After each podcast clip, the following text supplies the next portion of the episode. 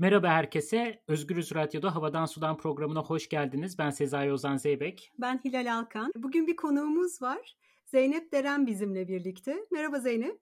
Merhaba. Zeynep'i biraz tanıtalım istiyoruz size tabii öncelikle ama önce Zeynep'le burada birlikte bulunma nedenimizi söyleyelim. Zeytinyağı, bol miktarda zeytin ve zeytinyağı üzerine konuşacağız. Zeynep Delen Nircan kimyacı aslında. Boğaziçi Üniversitesi Kimya bölümünden mezun olduktan sonra Amerika'da kimya doktorası yapıyor.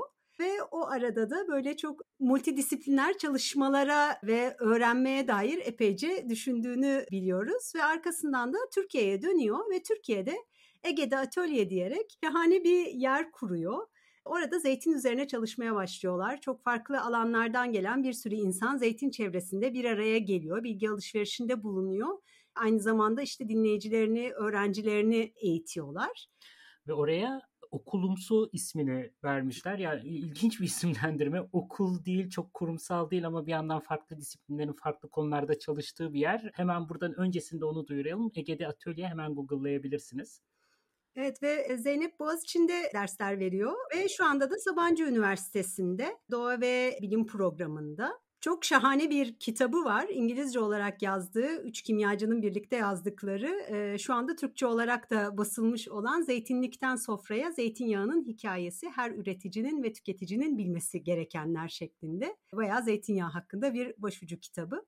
Şimdi yeni ilgi alanı da mantarlar. Belki sohbetin bir yerinde mantarlara da geliriz ama daha çok zeytinler ve zeytinyağı üzerine konuşacağız bugün. Hoş geldin yeniden Zeynep.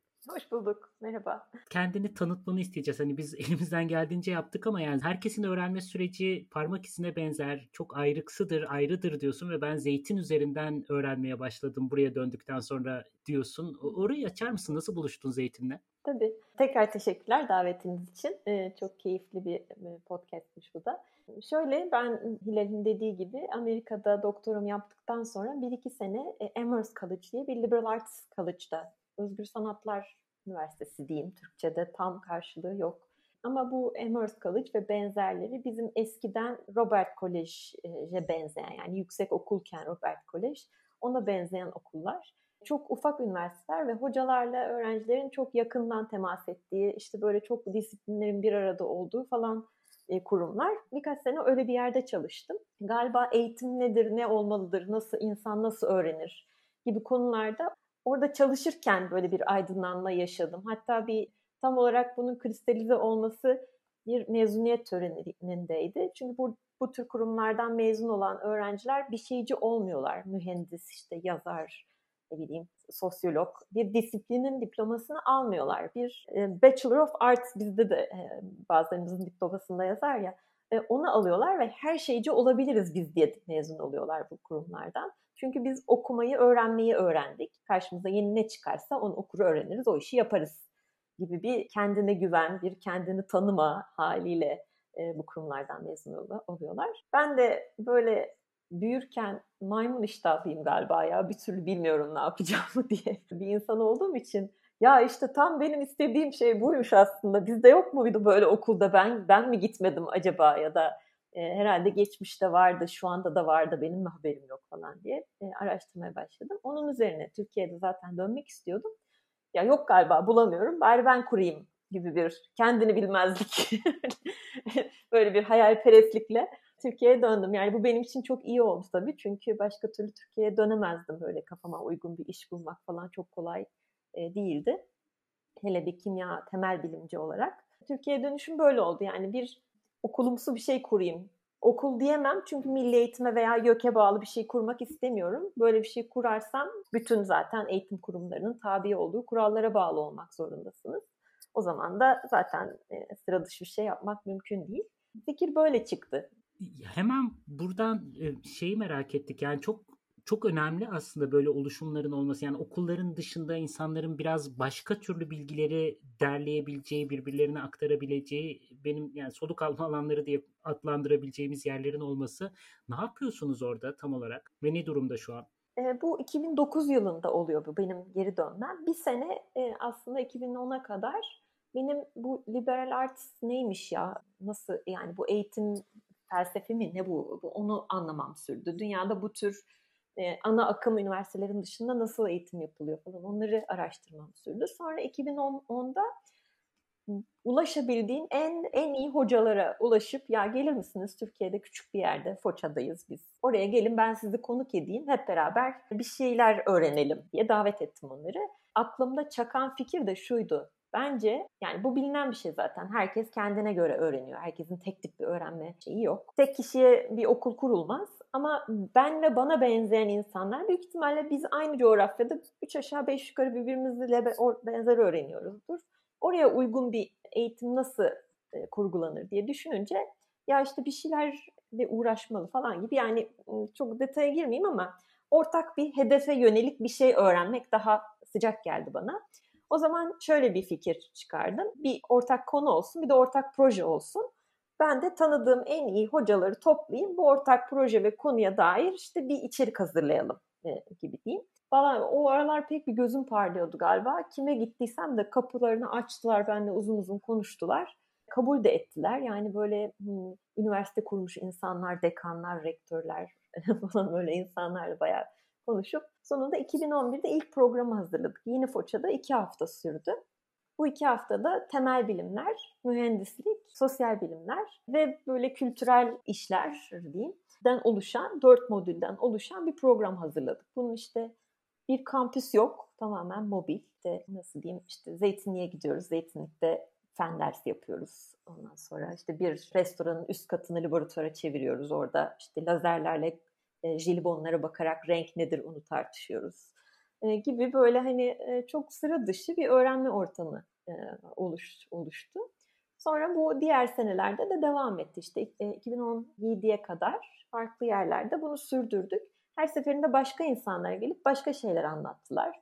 Kimi seferi yani ilk sefer iki haftaydı. Bazen beş gün oldu, bazen bir hafta oldu farklı farklı yerlerde yaptık. Sonuç olarak da işte ortaya bir sürü bilgi çıktı ve bir sürü heyecanlı insan çıktı. Bir sürü yani bir sürü demeyeyim ama bazı insanlar da çok heyecanlı çıktı. Bu kitap işte burada öğrenilenlerin hepsini bir araya getirdiğimiz yani daha da geliştirip bir araya getirdiğimiz bir, bir ürün oldu. Boğaziçi Üniversitesi'nde bir zeytinyağı kimyası dersi açtık. Sonra bütün bölümler açıldı. Karaburun'da bir zeytin okulu açıldı. Yani bir ilkokul binası yeniden yapılıp kullanıma açıldı. Ee, orada ne yapıyor diyor derseniz o ayrı bir hikaye. O da bir tam okul değil okulumsu. Böyle bir şeyler çıktı ortaya. Sonra program yapmadık birkaç senedir. Hem pandemi oldu hem ben doğum yaptım. Hem bu kitap çıkınca bu kitabı yapmak daha önemli oldu. Yani bilgi toplamaktansa toplanan bilgileri bir derli toplu bir hale getirip mümkün olduğunca çok insana ulaştırmak daha önemli bir hedef gibi göründü. Dolayısıyla Ege'de atölye böyle sadece organizasyon yapan bir şey olmasın. Ne lazımsa onu yapsın gibi bir e, yere evrilmiş oldu. Ben şey merak ettim ya. Bütün bu süreç içerisinde zeytine farklı şekillerde bakmayı konuştunuz, tartıştınız ve hani zeytinin hepimizin hayatında çok yeri var yani bir kültürel bir önemi var, bir duyusal olarak çok duygusal olarak filan bir sürü ilişkilenme hallerimiz var zeytinle. Ama sen öncelikle yola bir kimyacı olarak çıktın ve hani bir kimyacı olarak zeytine ve zeytinyağına baktığında ne görüyorsun, ne görüyordun? Biraz ya, onlardan bahseder misin? Tabii. Şey çok komik aslında. Bunu hep dönüp yürüyoruz. Çünkü ilk programda üç kimyacıydık. Bu Amherst College'dan davet ettiğim Pat O'Hara, Rich Blatchley. Bu kitabın da e, üç yazarından ikisi onlar. Yani böyle ben onları işte hadi gelin e, böyle bir program yapacağız. E, konuda zeytin olsun. Ha ona cevap vermeyi unuttum. Konu zeytin olsun. Neden zeytin olsun? İşte önce bir Ayvalık'ta yapma ihtimali oldu. E, Ayvalık'ta da müzik akademisi var. Ayvalık International Müzik Akademisi. Filiz Ali, Aa, burada yapabilirsiniz demişti. Ayvalık'ın nesi meşhur? Zeytini meşhur. Hadi zeytin olsun ortak konu diye. Zeytin aslında oradan çıkmıştı. Neyse onları da çağırdım. Zeytine bakalım hadi diye. Önce bir kimyacı açısından zeytin zeytin ya yani ya işte ne var ki bunda falan dedik. Sonradan yani birazcık çalışınca aslında zeytinyağı inanılmaz zengin bir maddeler karışımıymış. Bunu öğrendik ve programın amaçlarından biri görünmeyeni göstermek idi. Yani gerçekten böyle bak her zaman elimizin altında olan bir şey ama ne kadar zengin ve değişik bir şey olduğunu hiç farkında değiliz zeytinyağı hakikaten kimyasal açıdan yani %98 yağ molekülleri kalan %2'si de minor bileşenler deniyor ama ya işte kokusu, rengi, içinde sağlıklı olmasını sağlayan bin bir tane e, madde var, antioksidanlar var, işte potansiyel olarak yok kansere, Alzheimer'a, ona buna bir sürü hastalığa ilaç olma ihtimali olabilecek maddeler var falan. Böyle bir dünya varmış meğersem zeytinyağının içinde daldıkça daldık daldıkça daldık bayağı da heyecanlı bir yolculukmuş. O zaman hemen her zeytinyağı kullanıcısının dolayısıyla neredeyse hepimizin merak konusu. Ya bu oksidasyon, asitlik vesaire bunlar nedir Zeynep ya? evet kafamız karışık. Şimdi arkadaşlar. alalım. hangisini, hangisini arkadaşlar asitli ya acı değil acı ya asitli demek değildir. Buradan başla bir ne olur. Ya evet şimdi zeytinyağı deyince ilk herkesin aklına asit geliyor. Hatta şey diyorlar dizem e, deniyor Ege'de falan. Kaç dizem sizin ya e, diye soruyor insanlar birbirlerine. E, asit şöyle zeytinyağının çoğu trigliserit denen moleküllerden oluşuyor. Adı üstünde tri 3 yani. Gliserit de e, gliserol diye bir madde var. Eczanede de satılıyor böyle yumuşacık elinize sürseniz. Üç tane böyle uzun kol bu gliserole takılıyor. Üç kollu bir molekül yani bu. E, ya böyle kötü koşullara maruz kaldıkça işte sinek diyelim ki yedi, e, meyve bozuldu, ne bileyim işte top, toplandıktan sonra küflendi, ıvır zıvır, sıcakta kaldı, güneşte kaldı. E, o zaman bu üç kollu moleküller yavaş yavaş parçalanmaya başlıyorlar. Kollar kopuyor yani. O kollar, kopan kolların her birisi bir yağ asidi. Yani ne kadar çok kol kaparsa o kolun kopması için de yağın ne kadar hasar gördüğü, ne kadar hasar görürse o kadar asit artıyor. Yani aslında bu en basit test edilebilen yağın kalitesini ölçme şeyi, e, yöntemi. Asit ne kadar yüksekse yağ o kadar e, e, kalitesi düşmüş demektir. Bu da şimdi böyle zeytinyağı son yüzyılda bütün dünyada müthiş bir talep patlamasıyla karşılaştığı için e, artık kaliteli kalitesiz bir standarda oturtulmuş durumda. Bütün dünyada herkes aynı standart üzerinden konuşuyor. Yani 100 gram yağda 0.8 gramdan az asit varsa, yağ yağ varsa o zaman bu, bu yağ en üst kalite diyoruz. Yani biz buna natural sızma adını veriyoruz. Bütün dünya extra virgin diyor. Bütün dünya demiyor da işte İngilizce konuşan dünya extra virgin diyor. İşte 0.8 ile 2 arasındaysa o zaman biz natural birinci diyoruz. İngilizce konuşanlar virgin diyor. Falan böyle kalite standartları var. Ama bu 50 sene önce böyle değildi mesela. Size daha sonra gönderebilirim. 45 1945 yılından bir zeytin ile ilgili bir gazetede yayınlanmış bir şey var Türkiye'de. İşte 8 aside kadar olanlar 8 asitten sonra e, sabun yapılabilir falan ama o, o zamana kadar mesela yeni poçadaki insanlar ben 5 asit, 5 asit severim falan diyen insanlar var yani hani böyle bu dünyanın getirdiği yeni standartlar yerelle her zaman uyuşmak zorunda değiller, uyuşmayabiliyorlar. Benim burada ya hoşuma giden bir taraf bu topraklarda yaşadığımızı idrak edebilmek için bize böyle milli tarihler öğretildi. İşte kahramanlıklar şuraları aldı, buraları böyle böyle bir hikaye. Halbuki benim baktığım yerden yani zeytin çok daha birleştirici. Yani böyle bir milliyetçi çerçevede değil bir coğrafyada insanları buluşturan, sofrada buluşturan, sohbet ettiren, bunun incelemesi de, bunu anlatması da, onun hikayeleri de, masalları da, mitolojisi de bence çok daha fazla kapı açıyor. Çok daha heyecanlandırıyor ve çok daha faydalı da diyeceğim. Yani bu fayda kısmı da önemli. Çok daha da barışçı işin aslı. Yani zaten evet. zeytinin barışın sembolü olarak zeytin dalının olması da belki de o kadar da rastlantı değil. Ya bütün bu süreçte hem bir yandan yerel diyorsun zeytin ama bir yandan dünyanın geri kalanı da bu zeytin işine giriyor galiba. Hani başka hı hı. ülkeler de bu zeytincilik işine e, başlıyor. Nasıl bir gerilim var? Yani bu yerel başka ülkeler, rekabet neler değişiyor? Ya bu çok enteresan bir hikaye. Bence zeytinyağı hakkında işte ne bileyim Netflix'te falan Olive Oil Times diye bir dergi çıktı birkaç sene önce mesela orada falan. Yani dünyada çok fazla zeytinyağı ile ilgili şeyler yazılmaya, çizilmeye, yapılmaya başlandı. Bunlardan anlatılmayan bir tanesi bence tam bu söylediğin şey. Yerelle dünya nasıl çatışıyor birbiriyle? Çok ilginç geliyor bana. Yani mesela birçok örnek var Şenlik Blog diye bir blog açıldı. Belki rastlamışsınızdır veya dinleyicilerden rastlanılmıştır. Orada anılar paylaşılıyor. Şimdi oraya bir bu hikayeyi yazmak istiyorum. Yine 2011'de şöyle bir şey gelmişti başımıza.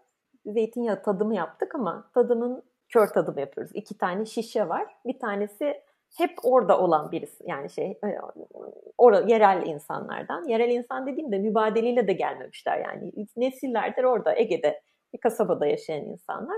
Diğeri de işte şehirden kırsala göçmüş, bir yeni zeytinyağı fabrikası kurmuş. Orada dünyanın talep ettiği şekilde zeytinyağı üretmeye başlamış. Tadımlar yapıldı.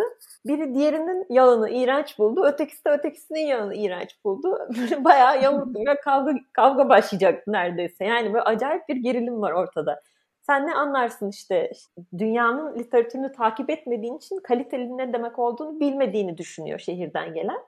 E, köyden gelen de sen kimsin daha dün köye geldin niye bana şimdi bin yıldır yaptığım işi öğretmeye çalışıyorsun e, diye o da sinirleniyor. İki tarafta haklı olarak sinirleniyor. Bu böyle ilginç bir hikaye e, dediğiniz gibi. Başka yani bunun böyle ortaya çıktığı durumlar mesela çiftçilik yapan e, ailelerin işte okuyup yıllarca beyaz yaka olarak şehirlerde çalışıp sonra yetti ya deyip e, kırsala dönüp zeytinyağı işine girmeleri, onların kendi aileleriyle aralarındaki çatışma yani nesilsel çatışma işte birisi dünyanın talep ettiğini yapmaya çalışıyor ama e, yerelde o bazen bir şey demek olmuyor. Mesela şöyle bir örnek vereyim. Dünya erken hasat zeytinyağı talep ediyor ama ne kadar erken sıkarsanız yani çok erken sıkarsanız zeytin başına çıkan yağ miktarı biraz az oluyor.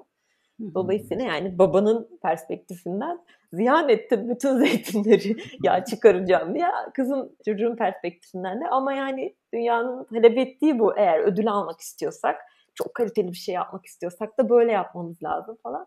Buralarda çok ilginç şeyler var, anlatılmayan hikayeler var.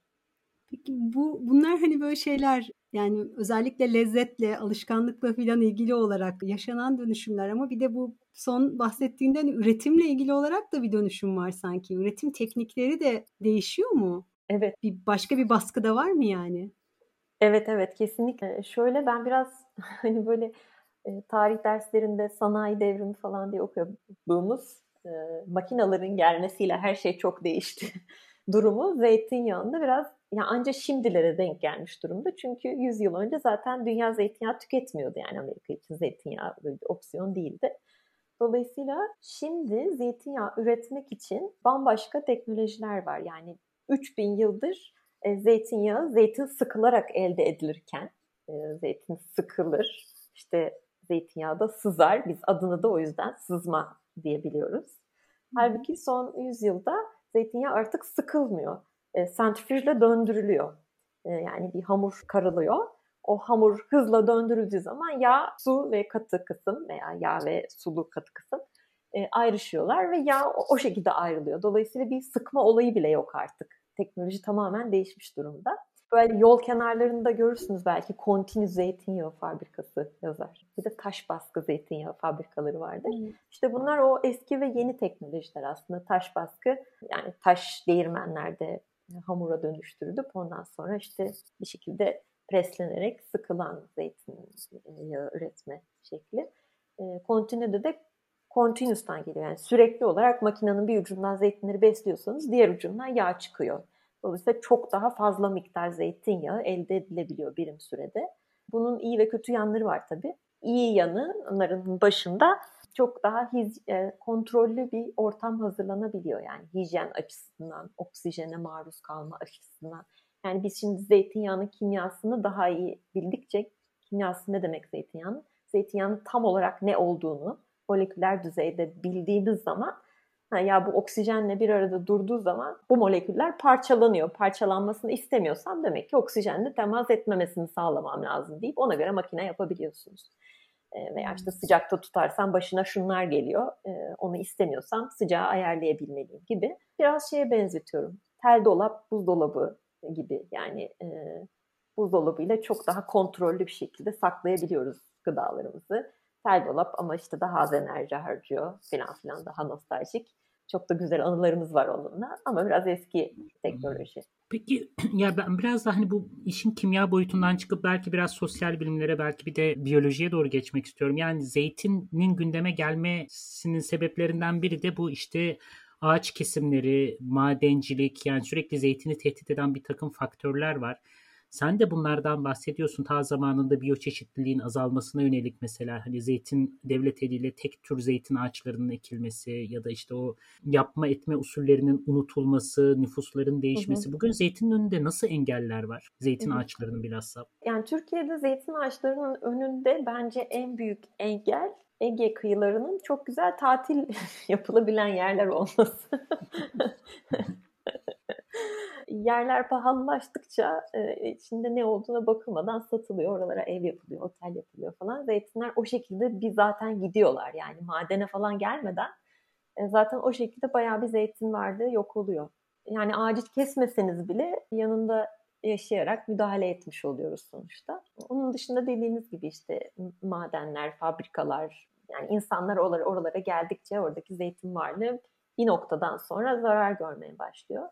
Ee, ama insan olmadan zeytin de olamıyor bu arada. Zeytin bir kültür bitkisi sonuçta. Yani bir zeytin ormanı diye bir kavram yok mesela. Zeytin tarlası veya zeytin bahçesi diye bir kavram var. Çünkü o bir tarım bitkisi. Ben şöyle düşünüyorum. Zeytin varlığını koruyabilmek için zeytin üreten insanların ekonomik olarak bir yani yaşayabilmeleri lazım. Bundan iyi gelir gelmeli ki insanlar zeytinlerini korusunlar. Başka türlü bunun e, yani protesto ederek o gelmesin diyerek falan bir yere varabileceğimizi sanmıyorum. Bu dediğim bana özellikle önemli geliyor. Yani kendi haline bırakalım bir hikaye değil. Zaten bitkinin nasıl diyelim şu anki hali o değil. Yani bir kültür bitkisinden bahsediyoruz. Hı-hı. Nasıl müdahale edeceğimizi konuşmamız lazım. Mevzu orada. Hı-hı. Yani evet. böyle bir doğallık arayışı değil zaten. Evet evet. Yani işte şey yapmalıyız. Hani köylü köylü olduğu şekilde bu şekilde yaşamaya devam etsin. O zeytinlere de kimse dokunmasın demek bana mantıklı gelmiyor. Yani hepimiz aynı şekilde yaşayabilecek duruma gelelim. O zaman zaten zeytinler var olmaya devam eder. Zeytin zeytin değerli bir şey haline geldiğinde zeytini üreten insan da değer e, oradan değer kazanıyor olacak zaten. Zeytini nasıl değerli hale getiririz veya daha da güzeli zeytinin neden değerli olduğunu nasıl ifade ederiz? Yani bizdeki zeytin dünyada böyle endüstriyel olarak üretilen zeytinlerden farklı olarak böyle çok uzun bir geçmişi var. E, zeytinin ilk kültüre alındığı yer Türkiye-Suriye sınırı olarak geçiyor. Yani Anadolu üzerinden böyle birkaç bin yıl sonra Batı Akdeniz'e gidiyor. Yani şu anda Türkiye dünyanın zeytinyağının yüzde neredeyse 50'sini İspanya sağlıyor. İspanya'ya zeytinin gidişi böyle Anadolu'dan bayağı bir sonra birkaç bin yıl sonra. Yani orada oluşmuş müthiş bir biyoçeşitlilik olmuş olmalı. Gen kaynakları diyorlar buna. E, bu gen kaynaklarının kaybolmaması lazım. Çünkü işte mesela bahsetmiştiniz iklim değişikliği mesela belki o gen o e, kaynakların bir kısmı o yerel çeşitlerin bir kısmı e, iklim değiştiğinde daha dayanıklı olacaklar veya bir hastalıklar gelecek onlara dayanabilecekler. E, yani bu evrimle oluşmuş bunca zamanda evrimle oluşmuş bu, bu cevherleri yok etmememiz lazım ama yok etmemek için önce biliyor olmamız lazım var olduklarını tanıyor olmamız lazım ve e, bunu da ifade edebiliyor olmak lazım. Neyse ki dünya artık bu yönde gidiyor yani böyle bu tür yerler sadece işte Türkiye'nin mirası değil, tarım mirası değil. Bütün dünyanın tarım mirası. Dünya yok olacakken buradan herkes faydalanacak. O yüzden bütün dünyanın bu tür yerleri korumakta sorumluluğu var gibi bir, e, inisiyatif var e, dünyada. Ya bir şeyi merak ediyorum ya hani Anadolu zeytinin ana vatanı bu inanılmaz bir çeşitlilik demek diyorsun ama bir yandan da zeytinde de endüstriyel tarım uygulanıyor herhalde artık değil mi? Yani evet. tek tipa çekiliyor, evet. işte ilaç, gübre vesaire kullanılıyor. Yani bir, bir çeşit monokültür tarımı mı yapılıyor zeytininde? Evet ve hayır. Şimdi İspanya, çoğu e, İspanya'nın büyük bir çoğunluğu bu monokültür zeytin tarımı yapılıyor. Yani uçakla İspanya'nın üstünden uçsanız böyle kilometrelerce şey görüyorsunuz. Bağ gibi tek tek zeytin ağaçları değil bizdeki gibi. Bir metre yüksekliğinde diyelim ki böyle göğsünüze kadar düşünün 3'e 1 veya 4'e 1 aralıklarla dikilmiş. Yani böyle uzun sıralar halinde zeytinler görüyorsunuz. Hatta bir, orada bir mühendis bana şey demişti. Artık zeytini bir birey olarak düşünme, bir duvar olarak düşünmüşsün demişti. Ee, Çünkü öyle olduğu zaman çok büyük aletler var. Traktör gibi düşünün. Böyle büyük tekerlekleri var. O tekerleklerin arasına o ağaçlar giriyor ve o ağaç, o alet has şey buduyor hasat ediyor ağaçları. Yani tek tek birilerinin elle toplamasından ziyade bir alet böyle işte e, tık diye topluyor. Bizim bir haftada toplayacağımız bir, bir alanı 15 dakikada topluyor mesela. Dolayısıyla bu ekonomik açıdan tabii büyük bir verimlilik demek. O sayede zaten dünyanın zeytinyağının yarısını sağlayabiliyor İspanya. Bizde büyük ölçüde zeytinler işte bizim denize dik gelen dağlarımız nedeniyle Ege'de özellikle dik ve yamaç yerlerde zeytinler olduğu için bunların bir kısmı da yani büyük bir kısmı da zaten e, doğal olarak kendiliğinden çıkmış sonra aşılanmış zeytin ağaçları. Yer insanlar gidip o ağaçlardan zeytin topluyorlar zamanı geldiğinde ama ya her yer böyle değil. Böyle olmayan yerler de var tabii ama birçok yerde zeytinler toplanıyor. Sonra bir, bir sonraki hasat dönemine kadar zeytinlere dokunulmuyor yani. Onlar kendi halinde devam ediyorlar. Bu İspanya'daki gibi yer, e, tarım yapan yerler de var artık Türkiye'de. Böyle birkaç tane makina da var. Onlar da geliyorlar. Yani gelmeleri kötü bir şey değil çünkü Türkiye'deki zeytinciler ancak bu sayede belki de görüyorlar örnek olarak. Ama tabii bunların ele geçirmesi Türkiye coğrafyasını iyi bir şey olmazdı. Çünkü bu daha ucuza çıkıyor diye o zaman bütün yerel çeşitler yok olurdu. Onu, onu da istemezdik elbette. Ee, bir de ara ara olanlar var yani işte toprağını işleyen, sulayan, gübreleyen, zeytin hasat eden e, büyük bir çoğunluk var. Yani genelde böyle oluyor bizde ama ağaçlar yine şey birey şeklindeler. yerel gazeteleri biraz taradığımızda karşımıza şey çıktı. Yani köylüler, çiftçiler, zeytincilikle uğraşanların şikayetleri iklim krizine de değiyor. Diyorlar ki yani artık kar yağmadığı için belli türde böcekler zeytinleri bastılar ve daha önce baş, etmedi, baş etmek zorunda olmadığımız bir takım hastalıklarla mücadele etmek zorunda kalıyoruz ve daha çok ilaç atmak zorunda kalıyoruz. İklim krizi nasıl bir gelecek sunuyor? Hem ya hem Türkiye için hem hem de zeytincilik için sanırım. Hı hı. Ya iklim krizi tam ne olacağını bilmediğimiz için yani birçok projeksiyon var, tahmin ediyoruz ama tam da ne olacağını bile, bilemediğimiz bir şey yani bir, bir sürü olasılık var. Zeytinler için de öyle yani şöyle böyle olacak demek gerçekten mümkün değil bence ama buna dair bazı çalışmalar var. Zeytin ağaç olarak yani bir bitki olarak çok dayanıklı böyle yeniden küllerinden doğabilir bir bitki olduğu için aslında çok zor şartlarda var olmayı sürdürebildiği için, çok az suya ihtiyacı olduğu için falan yani ne bileyim başka meyve ağaçlarına göre aslında iklim değişikliğinde avantajlı denilebilir. Fakat bir takım çalışmalarda mesela küçük bahçelerin bundan çok kurtulamayacağı, diyelim ki yani sıcaklıklar ortalama 1-2 derece arttığında zeytin belki buna dayanabilir başka ağaçlara göre. E, ama küçük bahçelerin bundan daha çok zararla çıkacağına dair öngörüler yapan bazı çalışmalar var. Ama dediğim gibi yani bu çok da tahmin etmek mümkün değil bence bunu.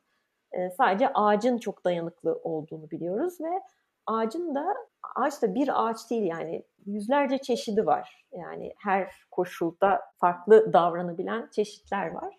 E, yani artık dünyada da daha çok zeytin, zeytinyağı üretilebilmesinin sebebi de bu. Çünkü e, farklı koşullara uygun ağaçlar da üretiliyor.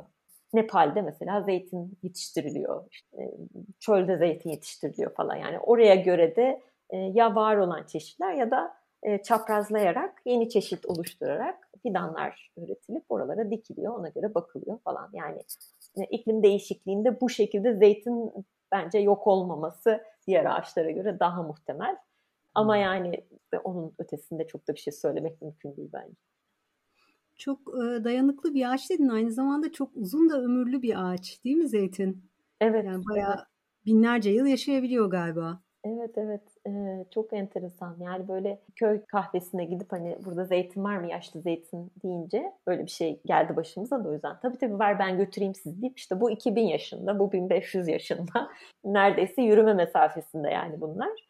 E, o kadar çok var ki Türkiye'de bu tür çok yaşlı ağaçlar. Zeytin ağacının yaşını tam olarak belirlemek mümkün değil bu arada. Yani diğer ağaçlar gibi hani halka sayma işi zeytinde pek işe yaramıyor. Çünkü zeytin ağacını gördüyseniz öyle çok düzgün bir e, gövdesi olmadığını hatırlayacaksınız. Özellikle yaşlı ağaçlarda eciş bücüş de ortası yok olmuş, e, çürümüş gitmiş ağaçlar zihninizde canlansın. Ağaç eskidikçe eski yerler çürüyor, yeni yerler oluşuyor. Dolayısıyla ne halka saymak mümkün, ne karbon tarihlemesi mümkün. Çünkü yani ağacın ilk fidan olduğu dönemden geriye bir şey kalmamış olduğu için e, analiz yapacak numune bulamıyorsunuz. E, e, işte en son 700 yıl öncesinden numune bulabildiğiniz için gerisini tahmin edemiyorsunuz. Ama yine de ağacın gövde genişliğine göre, çapının büyüklüğüne göre bir tahmin yani göreceli olarak ne kadar yaşlı olabilir tahmini yapılabiliyor.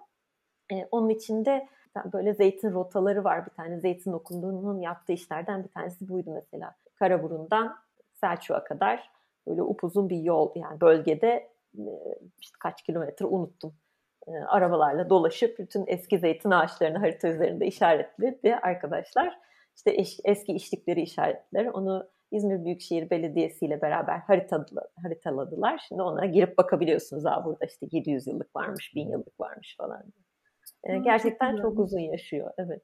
Ben girdim baktım bu arada hakikaten olağanüstü ve insan yani bunlar bunları da yani senden duydum aktarıyorum izin müsaaden olursa. Tabii. Yani semavi dinlerin öncesinden beri var olan ağaçlar var. Zeytin ağaçları var. Yani bütün insan medeniyetine tanıklık etmiş, görmüş. Gerçekten Tek ağaçlardan bahsediyoruz. Yani tür olarak değil, birey olarak ağaçlar var bu kadar yaşlı. Bu olağanüstü. Evet. Hakikaten olağanüstü bunu düşününce. Muazzam bir şey. İnsanın aklı almıyor. Gerçekten öyle. Ürpertici bir şey yani. bütün maceramızın şahidi olarak orada duruyor. Gerçekten öyle. Evet, inanılmaz. Evet. Ve daha neler görecek yani hani şey evet. bir bu kadar daha yoksa seni beni gömer şeklinde. ya biz mevzu değiliz. biz neyiz ki noktacık yani şurada. Gerçekten. Neyse toplu iğne gibi büyüklüğündeki hayatlarımızla zeytini kıyaslamanın gerçekten Yorucu bir taraf var galiba insan açısından. Evet. Ee, ya çok sağ ol. Süremizin sonuna geldik bu arada. Hilal senin eklemek istediğin bir şey var mı? Bir sürü şey soramadık. Bir sürü ya, evet. aklımızda mevzu vardı. Konuşamadık aslında. Notlarımıza öyle, bakıyoruz. Hep öyle oluyor. Neyse. hep öyle oluyor ama yani çok keyifli geçti bizim için en azından. Benim için çok da öğreticiydi. Yani hem senin yazdıklarını Kesinlikle. okumak hem anlattıklarını burada dinlemek. Ya biz çok biz çok şey öğrendik. Çok teşekkürler. Umarım e, mantarlarla yeni bir sayfada buluşmak üzere. ben çok teşekkür ederim. Benim için de çok keyifliydi. Sağ olun. E, iki hafta sonra Özgürüz Radyo'da yeniden görüşmek üzere. Hoşçakalın. Hoşçakalın.